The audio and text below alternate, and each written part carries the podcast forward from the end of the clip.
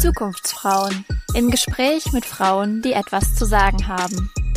Ein Podcast der Konrad Adenauer Stiftung. Hallo und herzlich willkommen bei den Zukunftsfrauen. Hier kommen Frauen zu Wort, die euch einiges aus ihrem Leben zu erzählen haben und dabei ihre persönlichen Tipps und Tricks verraten.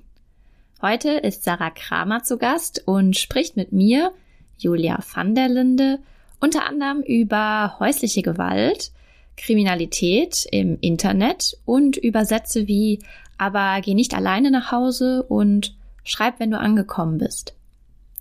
Sarah Kramer ist 29 Jahre alt und Polizeihauptkommissarin. Nach dem Abitur in ihrer Heimatstadt Witten absolvierte sie ein duales Studium bei der Polizei, wo sie heute bei der Direktion Verkehr im Polizeipräsidium Bochum eine Führungsstelle innehat. Außerdem engagiert sie sich im Deutschen Gewerkschaftsbund und der Gewerkschaft der Polizei und ist kommunalpolitisch in Witten aktiv.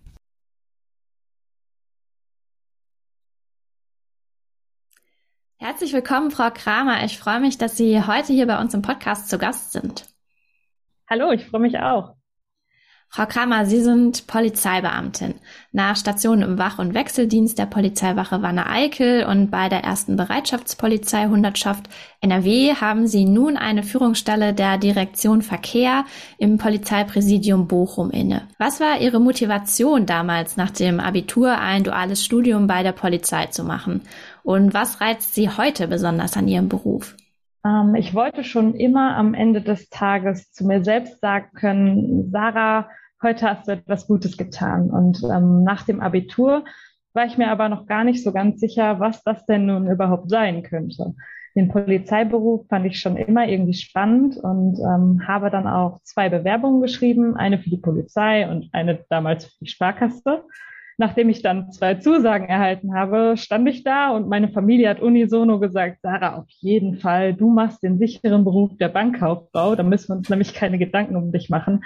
Natürlich habe ich genau das Gegenteil gemacht und auch echt keine Minute bereut.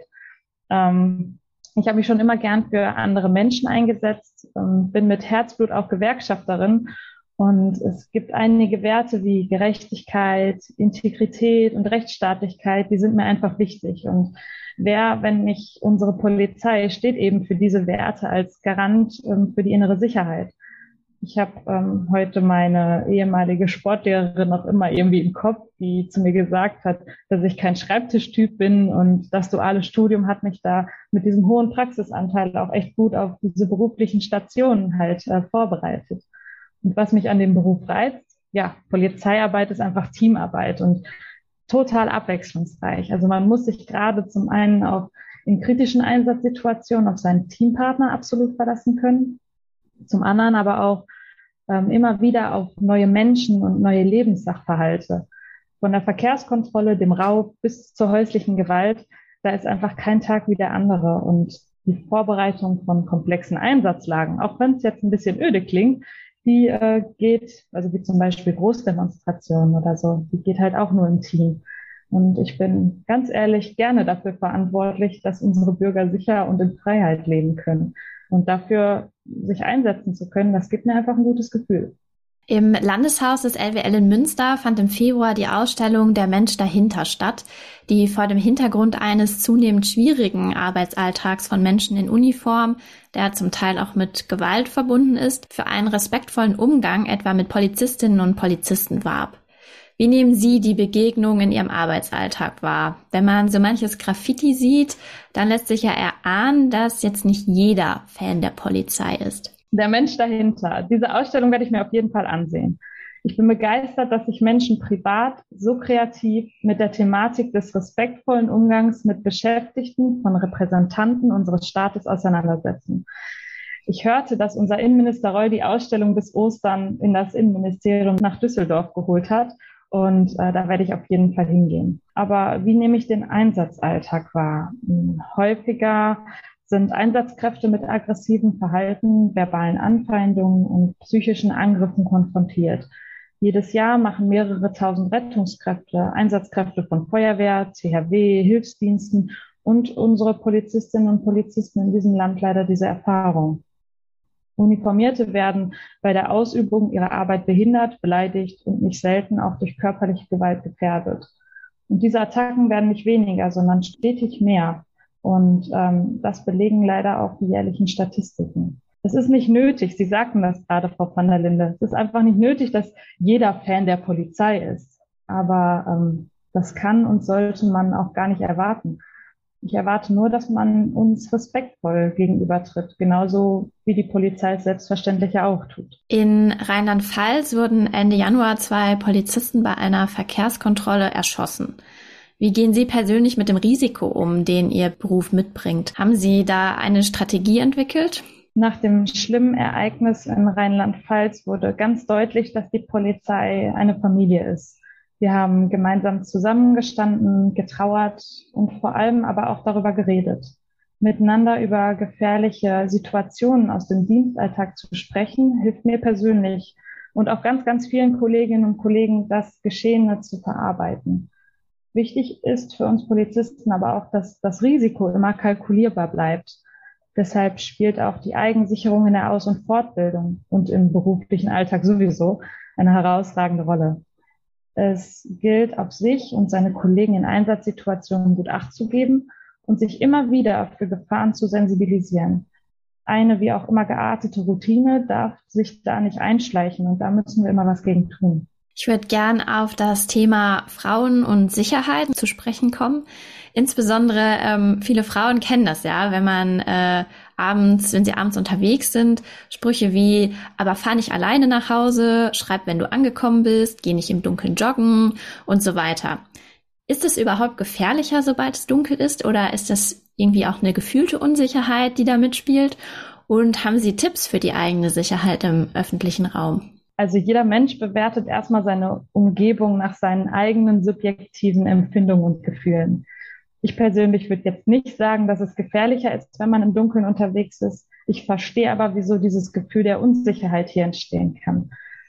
Ähm, mal ein Beispiel. Also in der Regel schauen wir uns die Menschen, die uns zum Beispiel entgegenkommen, an. Wir schauen ihnen ins Gesicht, die Augen, die Mundpartien. Lächelt dieser Mensch vielleicht? Unterbewusst schätzen wir aber auch immer wieder ein, ob äh, einem derjenige oder diejenige in irgendeiner Form gefährlich werden könnte. Zum Beispiel, was hat er oder sie gerade in der Hand? Tasche, Buch, Blumen. Und äh, dann machen wir uns automatisch so ein Gesamtbild der Person. All das passiert in Sekundenbruchteilen. Im Dunkeln ist das aber nur bedingt möglich. Und dann spielt häufig dieses altbekannte Kopfkino. Was man in solchen Situationen machen kann. Ja, das ist eigentlich ganz einfach. Also im Dunkeln natürlich beleuchtete Wege nutzen, wachsam sein. Manchmal spielt auch so die Körperspannung, also die Körperhaltung so ein bisschen mit rein. Also vielleicht mal, ähm, wenn man an einem Horizont einen Punkt zu fixieren, damit man gerade geht. Ähm, wenn man auf eine Gruppe zuläuft, bei der man sich unsicher ist, vielleicht lieber ausweichen. Oder auch ein Telefonat mit Freunden kann da helfen. Es gibt ja auch dieses Heimwegtelefon. Ähm, da bin ich aber so ein bisschen zwiegespalten, weil das, ähm, das, also das suggeriert in gewisser Weise auch eine Gefahr, die zum Großteil halt einfach gar nicht vorliegt. Und wenn man dann doch mal angesprochen werden sollte, dann klar und deutlich sagen, dass man in Ruhe gelassen werden will und die Kommunikation abbrechen und einfach gehen. Insgesamt ist die Kriminalitätsentwicklung in den letzten fünf Jahren aber stetig zurückgegangen. Dennoch gibt es Orte, die Unsicherheitsgefühle und oder Ängste bei den Bürgern hervorrufen. Die Polizei kennt diese Orte in der Regel und äh, hat diese natürlich auch im, im Auge. Sollte sich aber jemand dennoch unsicher fühlen, so kann man diese Örtlichkeiten auch gerne der Polizei melden und die kümmern sich dann natürlich darum. Gibt es etwas, wo vielleicht auch Städte in der Gestaltung des öffentlichen Raums noch aufmerksamer sein könnten? Ja klar, Verbesserungen sind in den meisten Fällen möglich. Manchmal ist schon die Reparatur defekter Straßenbeleuchtung ausreichend, sodass dunkle Ecken zurückgebaut werden können. Auch hilft es, Verunreinigungen zu beseitigen, also Schmutz. Und äh, sehen wir den kommunalen Ordnungsdienst häufiger auf Streifen und Kontrollgängen, auch in Bus oder Bahn, so erhöht sich definitiv unser Sicherheitsgefühl. Auch könnte man hier zum Beispiel über geeignete Freizeitmöglichkeiten für jugendliche Problemgruppen nachdenken. Gut finde ich, dass viele Städte heutzutage im Rahmen der Planung und Umgestaltung zum Beispiel größerer öffentlicher Plätze die Polizei auch beratend mit an den Tisch nehmen. So kommt es von vornherein gar nicht zu solchen dunklen Ecken. Insbesondere seit der Corona-Pandemie ist das Thema Gewalt gegen Frauen stärker thematisiert worden, vor allem häusliche Gewalt, die Frauen häufiger erleben müssen als Männer. Welche Möglichkeiten hat die Polizei in solchen Fällen? Mit welchen Herausforderungen wird sie in diesem Kontext konfrontiert?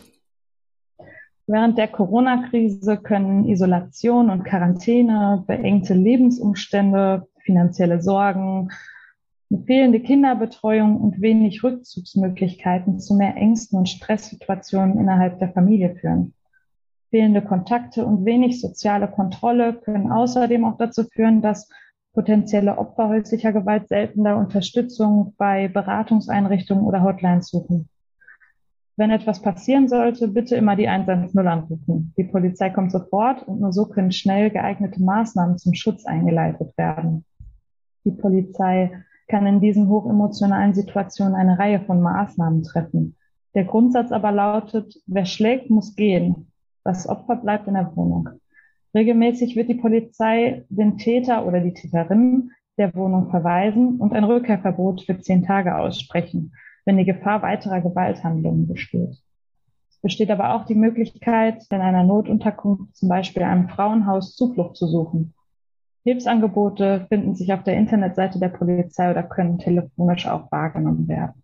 Ein immer größeres Thema ist auch Hass im Netz.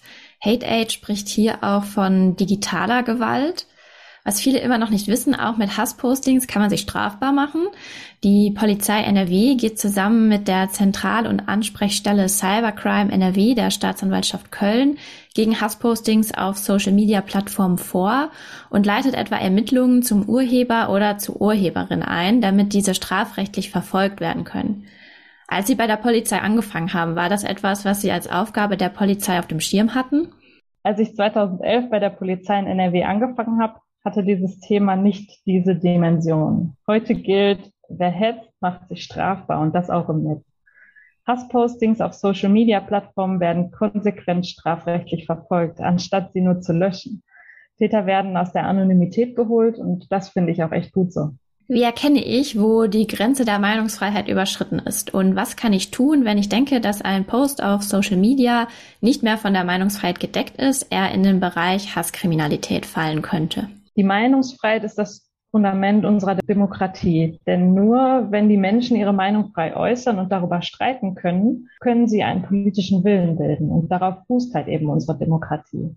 Aber die Meinungsfreiheit hat auch Grenzen. Eine Meinungsäußerung endet meines Erachtens dort, wo Straftaten beginnen. Wenn man der Auffassung ist, dass Äußerungen nicht mehr von der legitimen Meinungsfreiheit gedeckt sind, weil Straftatbestände wie etwa Volksverhetzung, öffentliche Aufforderung zu Straftaten oder die Verbreitung von Kennzeichen verfassungswidriger Organisationen vorliegen könnten, sollte man auch in diesen Fällen immer die Polizei kontaktieren und den Sachverhalt mitteilen. Man könnte dazu zum Beispiel auch einen Screenshot machen und etwaige Personen auf den Plattformen melden. Der strafrechtliche Abgrenzungsprozess ist dann Aufgabe der Justiz. Inwiefern unterscheiden sich Straftaten im Internet von denen außerhalb? Und gibt es Zusammenhänge zwischen beiden? Den jährlichen Kriminalstatistiken ist zu entnehmen, dass sich kriminelle Machenschaften im Internet ständig ausweiten. Und das hat sich gerade in der Zeit der Corona-Pandemie gezeigt. Aber eine Straftat bleibt eine Straftat, auch im Netz. Und da wird in den Ermittlungen kein Unterschied gemacht. Besonders problematisch sind dabei organisierte Attacken mit Schadsoftware, besser als Cybercrime auch bekannt. Es gibt durchaus Zusammenhänge zwischen beiden. Denken wir mal an die scheußliche Verbreitung von Kinderpornografie. Jeder Verbreitung liegt hier auch ein schrecklicher Missbrauch eines Kindes zugrunde. Und da ist die Polizei in den letzten Jahren intensivst hinterher, diese Missbrauchsfälle zu stoppen und die Kinder aus den Fängen, die leider häufig sogar aus dem privaten Umfeld kommen, zu retten. Die gestiegene Anzahl in diesem Deliktsbereich zeigt aber auch, dass die Polizei hier sehr aktiv ist und viele Taten aufklären kann. Dies sind insgesamt enorme Herausforderungen für die Polizei, weil die Beamten zunehmend virtuell auf Streife gehen und Webseiten, Foren und Netzwerke auf strafrechtlich relevante Inhalte durchsuchen müssen. Dabei handelt es sich um sehr zeitintensive und komplexe Ermittlungsmethoden. Das führt dazu, dass sich die Polizei ermittlungstechnisch hier neu ausrichten und immer auch auf dem aktuellen Stand der Technik sein muss. Frau Kramer, Sie engagieren sich auch politisch, sind kommunalpolitisch in Ihrer Heimatstadt Witten aktiv, gehören dort dem Stadtrat an, sind im CDU-Fraktionsvorstand als Referentin für Presse- und Öffentlichkeitsarbeit tätig und kandidieren in Herdecke und Witten für den Landtag. Was motiviert Sie, sich politisch einzubringen? Ich bin kein Mensch, der gern drumherum sammelt oder meckert. Wie ich anfangs schon gesagt habe, es ist für mich ein schönes Gefühl, am Tagesende sagen zu können, heute habe ich was Gutes getan. Und ähm, dass man in der Politik offen und ehrlich zu den Menschen sein und wirklich etwas bewegen kann, zeigt unser Innenminister Reul sehr eindrücklich. Es gibt eine Reihe zukünftiger Herausforderungen in unserer Heimat, ob Digitalisierung, Klimawandel, bezahlbare Energieversorgung, innere Sicherheit, Bildung oder der Umgang mit den Folgen der Pandemie und des Krieges in der Ukraine ich möchte mich da einbringen und anpacken und alles dafür tun, dass wir auch weiterhin gerne in NRW, insbesondere natürlich hier in Witten und Herdecke wohnen, lernen, arbeiten und sicher leben können. Was würden Sie gerne in Zukunft noch bewegen? Oh, ich bin kein Freund der zukunftsweisenden Glaskugeln. Wie schnell sich politische Situationen selbst hier in Europa ändern können, sehen wir an der aktuellen Entwicklung in der Ukraine.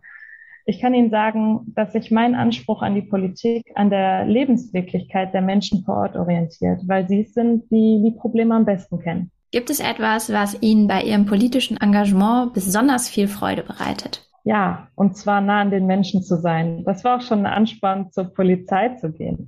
Ein Ansprechpartner und Problemlöser zu sein. Niemand verlangt von jetzt auf gleich ein Wunder, aber Schritt für Schritt an der Verbesserung unserer Lebensumstände arbeiten zu können, das ist ein tolles Gefühl.